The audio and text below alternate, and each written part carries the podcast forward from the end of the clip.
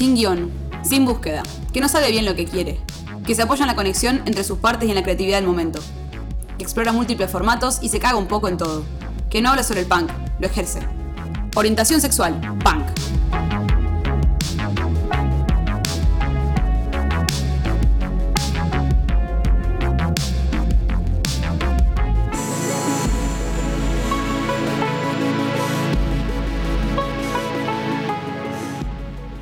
Yo, por ejemplo, hoy traje un alien hecho de carne picada. Te quedó muy bien, ¿eh? Sí, pero Va, eso- o sea, lo- bueno, Empezó a hacer olor a podrido Sí. y lo dejé en la puerta y se lo comieron se lo comieron entre dos cirujas. Eh, Pero yo te dije que acá pasa eso todo el tiempo. Acá no puede dejar nada. Nada que todavía tenga eh, nu- nu- o sea, validez nutricional lo podés dejar acá porque lo, lo hacen, lo hacen A mí mierda. no me dijiste que este era el barrio de los critters. No, no, pero es, no viene nadie a mi casa si te digo eso, boludo. Sí, o sea, es, los- es feo. Los critters son la gente sin criterio. Sí, sí. Por Sí, ejemplo, La, mitad de la gente no nos escucha. No, no, no. Olvídate. Eh, y mm, también me pone un poco nervioso que cada vez que vengo, lo mismo, tiene el sello Illuminati, que tiene la cara de la. de- ya no sé si es Soledad o la hermana, me parece que Natalia. Son parecidas. me parece que Natalia. Pastoruti, que, que está grabado con A mí el sangre. Morsa me dijo que eran de Soledad. Y si, si, si llega a resultar ser la hermana de Soledad, voy a tener que hablar con el Morsa y que me vuelva la plata, Bueno, por lo capaz que no es Soledad, capaz que Angustia. Estuve pensando mucho en, eh, en uno de los temas que tocamos la última vez, que es el Mortal Kombat. Me. Lo tocamos muy rápido porque le, Sí, dos vueltas. sí, sí, sí, sí, sí, sí, sí, lo terminamos antes. Sí. Eh, ¿Quién te gusta del Mortal Kombat de hablar? Porque yo puedo hablar de todo. hablar, no, no, eh, me gusta, me gusta hablar mucho del Mortal Kombat en general. Hablamos de Cabal la última vez. Sí, yo soy. una- tarjeta de Eh, crédito. Vos sabés que yo juego eh, Mortal Kombat, yo juego con Shansung. Mortal Kombat. Claro, porque Jansung se transforman todos. Sí, yo estoy, yo soy un delincuente. Bueno, Jansung, de alguna otra manera, eh, es el neoliberalismo. es el, sí, el pleno neoliberalismo, pero en su. No, el capitalismo es en realidad. Bueno, sí, sí. Que a mí eh, me gusta mucho más el capitalismo que el neoliberalismo en general. El Eternauta es otra cosa que, al igual que Mortal Kombat, me, me obsesiona. A mí me parece que el kirchnerismo lo cagó. ¿Sí? ¿No te par- Yo pensé que tenías una, una opinión eh, No, al revés. el- a mí eso. me encanta el, el Eternauta, porque es- monto. Pero el, el Nestornauta vino a, impla- a implacar. Vamos a inventar verbo, porque ya la verdad que ya podemos hablar como queremos. Vamos, seguro. Eh, justo hoy escuché un audio de una mina de, de la cámpora, boludo, explicando por qué habían hecho todo el manejo en el consejo, que inventaba verbos todo el tiempo, boludo. Inventaba. Es bueno eso. eh. No, no me pareció primero para nada porque era la hija de. Guillermo no hacía algo de eso. No, no, pero Guillermo, Guillermo- pero primero no hablé mal de Guillermo Nisman delante mío. No, no, no, no me atrevería. Si, no si- atrevería. si se quiso matar, él habrá sabido por qué se ¿Qué mató. habrás sabido por qué? Aparte, no me queda claro si se mató o si tenía un bicho en la cabeza que se quiso escapar. Estaba encerrado. Un bicho de metal que se quiso escapar. Estaba encerrado ahí adentro boludo, con entonces, alguien. No vino de adentro para afuera, vino de afuera para adentro. Ah, no, al revés. Ahí va. Pero, eh, ¿a- ¿Alguien se lo implantó? O... Claro, Ahí con, va. con la comida. Y todos podemos llegar a estar comiendo unos bichos que van a Sí, en nuestro y que cerebro. un día dice no quiero estar más acá adentro y sa- y sale. Es terrible lo que me estás contando. Es un capítulo de expedientes secretos ahí. Me, me, me, me pone. Me, preocupa. Vos, yo te dije que yo soy un poco eh, trastornado con esas cosas. Me, Sí. No puedo dormir, muy fácil. Muy fácil, ya me voy a imaginar que tengo un. eh, y no, no, era, no, era, no era por las drogas, ¿eh? Ah, era bueno, por los bueno. bichos, la- el, temor a los bichos que, que se alimenten de mi encéfalo. Vamos a poner un, un paréntesis. Eh, eh, vamos, vamos a nombrar con nombre y apellido porque la verdad que ya es un, es un habitué. Alejandro Cañete. Es una institución, sí. Alejandro Cañete un día me dice, eh, che, este tema de flema dice, si yo soy así es por culpa de las drogas, si yo soy así es por culpa del alcohol. A la semana nos enteramos que en realidad dice, si yo soy así, no es por culpa de las drogas. Si yo soy así, no es por culpa del alcohol. Y el Caño me dijo, me da lo mismo. Dice lo mismo que yo quería. Está bien. Yo, yo, yo te conté que le hice una campaña a un gobernador. Ah, no, no, no sabía, no Sí. sabía. Yo le hice una campaña a un gobernador. Eh, yo le manejé el auto. Fuiste el chofer. Yo fui el, fui El chof- chofer. el fercho. Yo estaba manejando el auto a Perotti.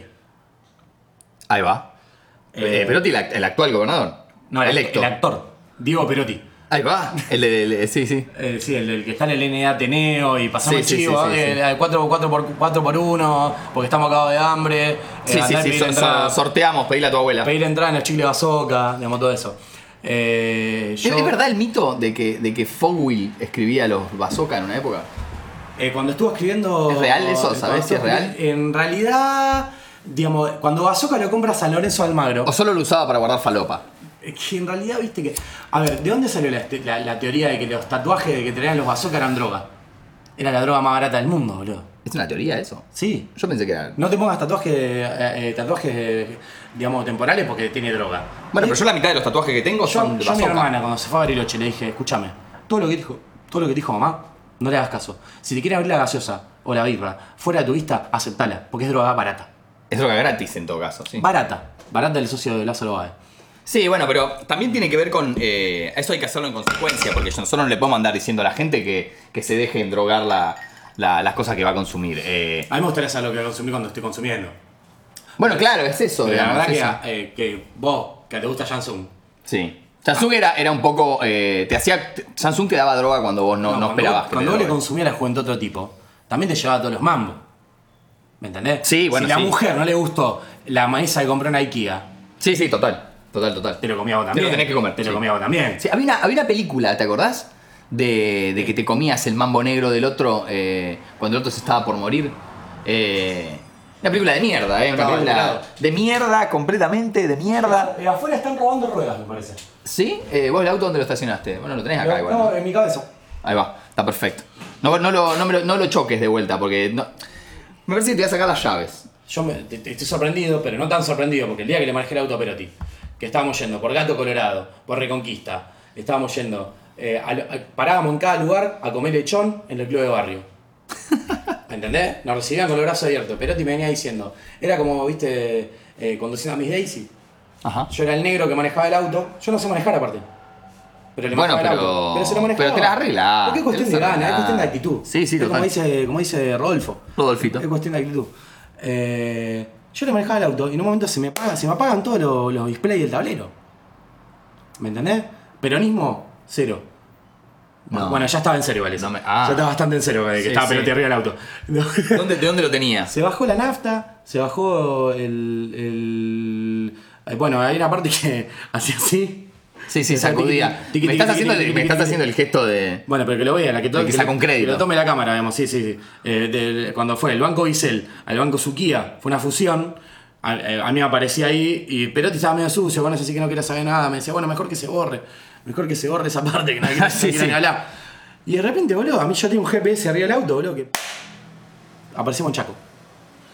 Chaco. eh, Holiday en Chaco con, con tu mamita. no lo puedo creer. Holiday en Chaco con tu cosita. Che. ¿Te acordás que había una- un spot de Perotti del 2011, creo? Que tiraba la droga. que tiraba la droga. Vos sabés que me marcó, me marcó mucho porque tenía, eh, yo en ese momento nos juntábamos mucho eh, ahí cerca del centro eh, y mirábamos muchas cosas por, por internet, viste, como la, éramos jóvenes, no como ahora que, que le- que leemos el diario de papel. Y No, como ahora tenemos la papela. la papeleta. Eh, bueno, este tipo empieza a sacar todos estos spots. eh, O sea, ¿te acordás del mejor? el mejor de todo, Ey. eso iba. Una imagen de Wiener Hermes Wiener. y otra imagen de Robocop. Sí. ¿Y qué decía?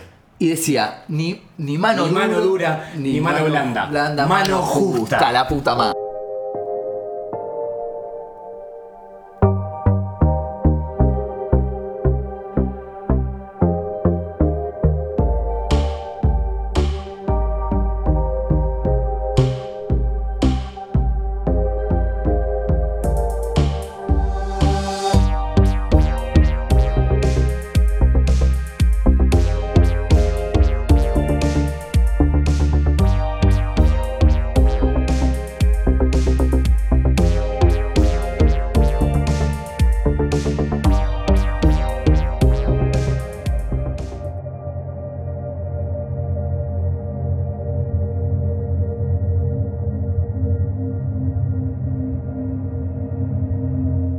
Exagero si afirmo que voy a narrar una de las aventuras más extraordinarias que pueden haberle acontecido a un ser humano, y ese ser humano soy yo, Juan Jeffries. También voy a contar por qué motivo desenterré un cadáver del cementerio de Tánger y por qué maté a Nassim el egipcio, conocido de mucha gente por sus aficiones a la magia. Historia esta que ya había olvidado si no reactivara su recuerdo de una película de Boris Karloff titulada La momia, que una noche vimos y comentamos con varios amigos. Se entabló una discusión en torno a Boris Karloff y de la inverosimilitud del asunto del film. Y a ese propósito, yo recordé una terrible historia que me enganchó en Tánger a un drama oscuro y les sostuve a mis amigos que el argumento de la momia podía ser posible. Y sin más, achacándosela a otro, les conté mi aventura, porque yo no podía personalmente enorgullecerme de haber asesinado a tiros a Nassim el Mago. Todo aquello ocurrió a los pocos meses de haberme hecho a cargo del consulado de Tánger. Era para entonces un joven atolondrado que ocultaba su atolondramiento bajo una capa de gravedad sumamente endeble. La primera persona que se dio cuenta de ello fue Nassim el egipcio. Nassim el mago vivía en la calle de los Niziagin y mercaba hierbas medicinales y tabaco. Es decir, el puesto de tabaco estaba al costado de la tienda, pero le pertenecía, así como el comercio de hierbas medicinales atendido por un negro gigantesco, cuya estatura inquietante disimulaba en el fondo oscuro del antro una transparente cortinilla de gasa roja. Nassim el egipcio era un hombre alto. Al estilo de sus compatriotas mostraba una espalda anchurosa y una cintura de avispa. Se tocaba con un turbante de razonable diámetro y su rostro amarillo estaba picado de viruelas, mejor dicho, las viruelas parecían haberse ensañado particularmente con su nariz, lo que le daba un aspecto repugnante. Cuando estaba excitado o encolerizado, su voz se tornaba sibilante y sus ojos brillaban como los de un reptil. Como para contrarrestar estas condiciones negativas, sus modales eran seductores y su educación exquisita. No se alteraba jamás visiblemente, por el contrario, cuanto más colérico se sentía contra su interlocutor, más fina y sibilante se tornaba su voz y más brillaban sus ojos. Él fue el hombre con quien mi desdichado destino me hizo trabar relaciones. Me detuve una vez para comprar tabaco en su tienda. Iba a marcharme porque nadie atendía el mostrador, cuando súbitamente asomó por encima de las cajas de tabaco la cabeza de reptil del egipcio. Al verla aparecer así, bruscamente quedé al helado, como si hubiera puesto la mano sobre el nido de una cobra. El egipcio pareció darse cuenta del efecto que su súbita presencia causó sobre mi sensibilidad, porque cuando me marché sentí que él se me quedó mirando a la nuca. Y aunque experimentaba una tentación violenta de volver la cabeza, no lo hice, porque semejante acto hubiera sido confirmarle a Nassim su poder hipnótico sobre mí. Sin embargo, al otro día volvió a repetirse el endiablado juego. Deseaba vencer ese complejo de timidez que nacía en mí en presencia del maldito egipcio. Violentando mi naturaleza, fui a comprar otra vez cigarrillos a la tienda de Nassim. Como de costumbre, no había nadie en el mostrador.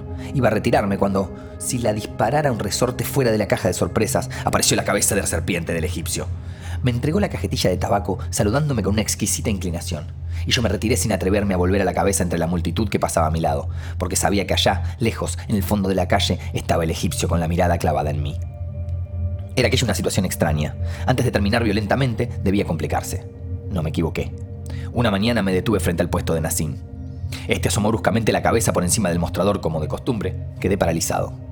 Nassim notó mi turbación, la parálisis de mi corazón, la palidez de mi rostro, y aprovechando aquel shock nervioso apoyó dulcemente sus manos sobre mis manos, teniéndome así, como si yo fuera una tierna muchacha y no un robusto socio del Tanger Tennis Club. Me dijo, ¿no vendríais esta noche a tomar té conmigo?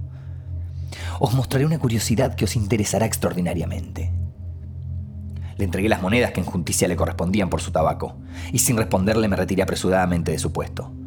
Estaba avergonzado como si me hubieran sorprendido cometiendo una mala acción. Pero ¿qué podía hacer? Había caído bajo la autoridad secreta del egipcio. No me convenía engañarme a mí mismo. Nací en el mago, era el único hombre sobre la tierra que podía ejercer sobre mí ese dominio invisible, avergonzador, torturante, que se denomina acción hipnótica.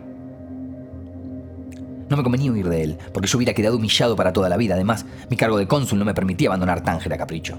Tenía que quedarme allí y desafiar la cita del egipcio y vencerlo además. No me quedaba duda, Nassim quería dominarme, convertirme en un esclavo suyo. Para ello era indispensable que yo le obedeciera ciegamente como si fuera un negro el que le hubiera comprado una caravana de árabes. Su invitación para que fuera la noche a tomar el té con él era la última formalidad que el egipcio cumplía para remachar la cadena con la que me amarraría a su tremenda y misteriosa voluntad. Impacientemente esperé durante todo el día que llegara la noche. Estaba angustiado e irritado, como si dos naturalezas opuestas entre sí combatieran en mí. Recuerdo que revisé cuidadosamente mi pistola automática y engrasé sus resortes. Iba a librar una lucha sin cuartel. Nassim me dominaría y entonces yo caería a sus pies y besaría el suelo que él pisaba, o triunfaba yo y le hacía volar la cabeza en pedazos. Y para que efectivamente su cabeza pudiera volar en pedazos, recuerdo que llevé a lo de un herrero las balas de acero de mi pistola y las hice convertir en Dum Dum. Quería ver volar en pedazos la cabeza de serpiente del egipcio. A las 10 de la noche puse en marcha mi automóvil y después de dejar atrás la playa y las murallas de la época de la dominación portuguesa, me detuve frente a la tienda del egipcio. Como de costumbre no estaba allí, pero de pronto su cabeza asomó tras el mostrador y sus ojos brillosos y fríos se quedaron mirándome inmóviles mientras sus manos, arrastrándose sobre los paquetes de tabaco, tomaban las mías. Se quedó mirándome y así, un instante, tal si yo fuera el principio y el fin de su vida. Luego precipitadamente abandonó el mostrador, abrió una portezuela y haciéndome una inmensa inclinación como si yo fuera el comendador de los creyentes, me hizo pasar al interior de la tienda. Apartó una cortinilla dorada y me encontré en un pasadizo oscuro. Un negro gigantesco más alto que una torre, ventrudo como una ballena, me tomó de una mano y me condujo hasta una sala. El negro era el que atendía la tienda de las hierbas medicinales. Entré en la sala, el suelo estaba allí cubierto de tapices, cojines, almohadones, colchonetas. En un rincón humeaba un pebetero, me senté en un cojín y comencé a esperar. ¿Cuánto tiempo permanecí ensimismado? Quizá por el efecto aromático de las hierbas que humeaban y se consumían en el pebetero, no lo sé. Al levantar los párpados, sorprendí al egipcio sentado también frente a mí, en cuclillas. Me miraba en silencio, sin irritación ni malevolencia. Pero era la suya una mirada fría, tan ultrajante por su misma frialdad, que me producía rabiosos deseos de execrarle la cara con los más atroces insultos. Pero no abrí los labios y seguí con los ojos una señal de su dedo índice. Me señalaba una bola de vidrio. La bola de vidrio parecía alumbrada en su interior por un destello esférico que crecía insensiblemente a medida que se hacía más y más oscura la penumbra de la sala. Hubo un momento en que no vi más al egipcio ni a las espesas colgaduras de alrededor, sino la bola de vidrio, un vidrio que parecía plomo transparente que se transformaba en una lámina de plata centelleante y única en la infinitud de un mundo negro. Yo no tenía fuerzas para apartar los ojos de la bola de vidrio, hasta que de pronto tuve conciencia de que el egipcio me estaba transmitiendo un deseo claro y concreto. Ve al cementerio cristiano y tráeme el ataúd donde hoy fue sepultada una jovencita. Me puse de pie, el negro gigantesco se inclinó frente a mí al correr la cortina dorada que me permitía salir de la tabaquería. Subí a mi automóvil y sin vacilar me dirigí al cementerio. Era una idea mía. Lo que yo creía un deseo de Nassim, estaba yo trastornado y atribuía al egipcio ciertas monstruosas fantasías que nacían de mí. Los procedimientos de la magia negra son, a pesar de la incredulidad de los racionalistas, procesos de sugestión y de acrecentamiento de la propia ferocidad. Los magos son hombres de una crueldad ilimitada, y ejercen la magia para acrecentar en ellos la crueldad porque la crueldad es el único goce efectivo que les es dado saborear sobre la tierra. Claro está, ningún mago puede poner en juego ni hacerse obedecer por fuerzas cómicas. Ve al cementerio cristiano y tráeme el ataúd donde hoy fue sepultada una jovencita. ¿Era aquello una orden del mago o una sugestión nacida de mi desequilibrio? Tendría la prueba muy pronto. Encaminé mi automóvil hacia el cementerio cristiano. Era lunes, uno de los cuatro días de la semana que no es fiesta en Tánger, porque el viernes es el domingo musulmán, el sábado el domingo judío y el domingo el domingo cristiano. Llegado frente al cementerio, detuve el automóvil frente a una parte de la muralla derribada hace unos pocos días por un camión que había chocado allí. Aparté unas tablas y tomando una masa y un cortafrío de mi cajón de herramientas comencé a vagar al azar entre las tumbas. Dónde estaba sepultada la jovencita yo no lo sabía. Caminaba al azar hasta que de pronto sentí una voz que me murmuraba en el oído muy cerca. Aquí. Estaba frente a una bóveda cuya cancela forcé rápidamente. Derribé, valiéndome de mi masa, varias lápidas de mármol en su interior y dejé al descubierto un ataúd. Sin vacilar, cargué el cajón fúnebre sobre mi espalda. Fue un milagro que no me viera nadie porque la luna brillaba intensamente. Y agobiado como un ganapán por el peso del ataúd, salí vacilante. Lo deposité en mi automóvil y me dirigí nuevamente a la casa del egipcio. Voy a interrumpir mi relato con esta pregunta. ¿Qué harían ustedes si un cliente les trajera a su casa a medianoche un muerto metido dentro de su ataúd? Estoy seguro que lo rechazarían con gestos airados, ¿no es así? De ningún modo permitirían ustedes que el cliente se introdujera en su hogar con el cadáver de un desconocido. Pues bien, cuando me detuve frente a la casa del mago egipcio, este asomó a la puerta y en vez de expulsarme me recibió atentamente. Era ya muy avanzada la noche y no había peligro de que nadie nos viera. Apresuradamente, el egipcio abrió las dos hojas de la puerta y casi sin sentir sobre mí la tremenda carga del ataúd, deposité el cajón del muerto en el suelo y con un pañuelo tranquilamente me quedé enjugando el sudor de mi frente. El egipcio volvió armado de una palanca, introdujo su uña entre las juntas de la tapa y el cajón, y de pronto el ataúd entero crujió y la tapa saltó por los aires. Cometida esta violación, el egipcio encendió un candelabro de tres brazos, cargado de tres cirios negros. Los colocó sesgadamente en dirección a la Meca y luego, revistiéndose de una estola negra bordada con signos jeroglíficos, con un cuchillo cortó la fina cubierta de estaño que cerraba el ataúd. No pude contener mi curiosidad asomándome sobre su espalda, me incliné sobre el féretro y descubrí que casualmente yo había robado del cementerio un ataúd que contenía una jovencita. No me quedó ninguna duda, el egipcio se dedicaba a la magia. Él era quien me había ordenado mentalmente que robaba un cadáver. Vacilar era perderme para siempre. Eché en la mano al bolsillo, extraje la pistola, coloqué su cañón horizontalmente hacia la nuca de Nassim y apreté el disparador. La cabeza del egipcio voló en pedazos. Su cuerpo, arrodillado y descabezado, vaciló un instante. Y luego se derrumbó. Sin esperar más salí. Nadie se cruzó en mi camino. Al día siguiente, al pasar frente a la tabequería del egipcio vi que estaba cerrada. Un cartelito pendía del muro. Cerrada porque en el egipcio está de viaje. Historia del señor Jeffries y en el egipcio, por Roberto Arlt.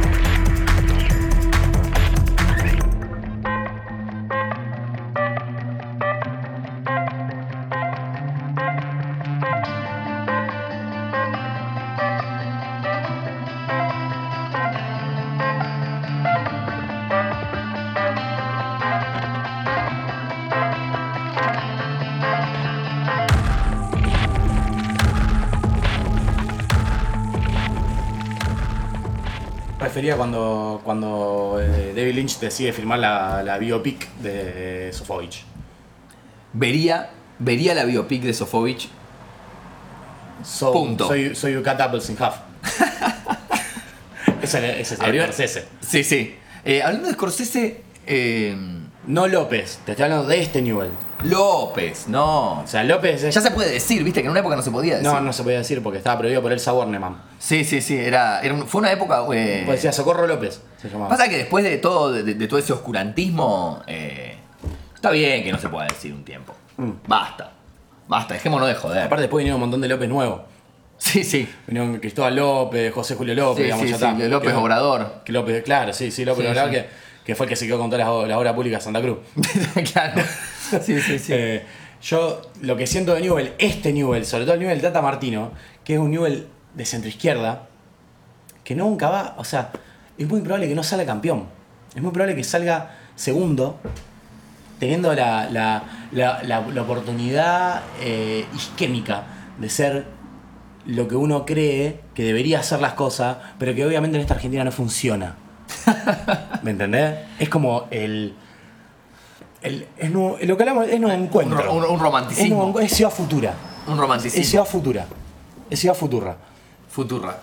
Eh, Vos sabés que eh, el tema de Ciudad futura. Ciudad Futura, eh, yo creo que no va, no va a ir muy lejos, simplemente porque como hijo de los 80, eh, uno espera del futuro que robots. Quería hacer como una reversión de, de. ¿Cómo se llama esa película de Winnie Houston? Papá sin hábitos. Papás sin hábitos. Que bueno, hablando, vos sabés que estamos otra vez con el tema de las películas. Eh, ¿Viste el irlandés? Sí, la vi. Yo no la vi todavía, ¿me la recomendás? No, yo no la vi. Ah, perdón, perdón. No, sí la vi, sí la vi. Ahí va. ¿Me la recomendás? No la vi. Bueno, mejor. mejor. Eh, bastante buena. ¿Cuántos irlandeses conoces? Conozco un loco que le dicen irlandés. Le, le dicen así. Le dicen irlandés porque es colorado, o sea, pero, pero la verdad que yo si pudiera le metería una puñalada. Bueno, Le le- no una puñalada en persona como onda, como el, como, como los caballeros de Teutónica, digamos. Le mandaría una puñalada por correo, si pudiera. ¿Viste Tipo, Rappi? ¿Viste sí, Rappi? sí, sí.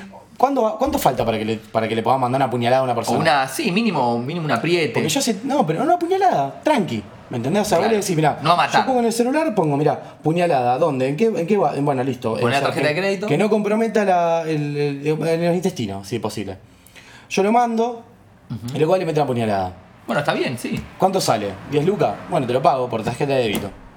Claro. ¿Sabes qué pasa? Que yo me... No, bueno, mira, el tema de los irlandeses, eh, a lo que iba, es que yo conocí dos.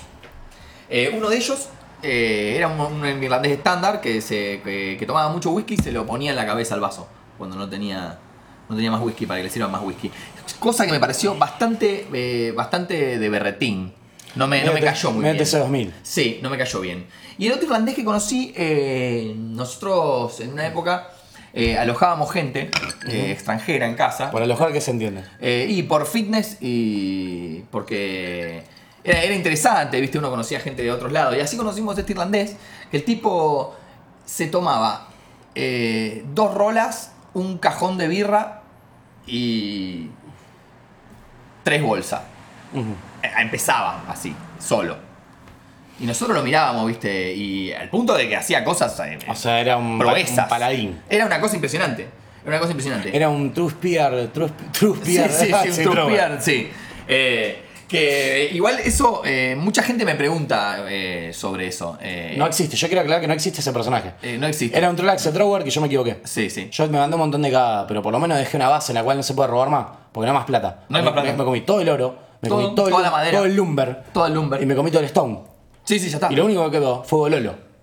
Gololo para. Eh, Gololo para todos. Y te voy con un Gololo y te convierto en aldeano si quiero, boludo, ¿me entendés? Y Me- que labure me para mí. gusta. Pero labure Me para- gusta, o sea, gusta, un Gololo recurso humano se llama eso.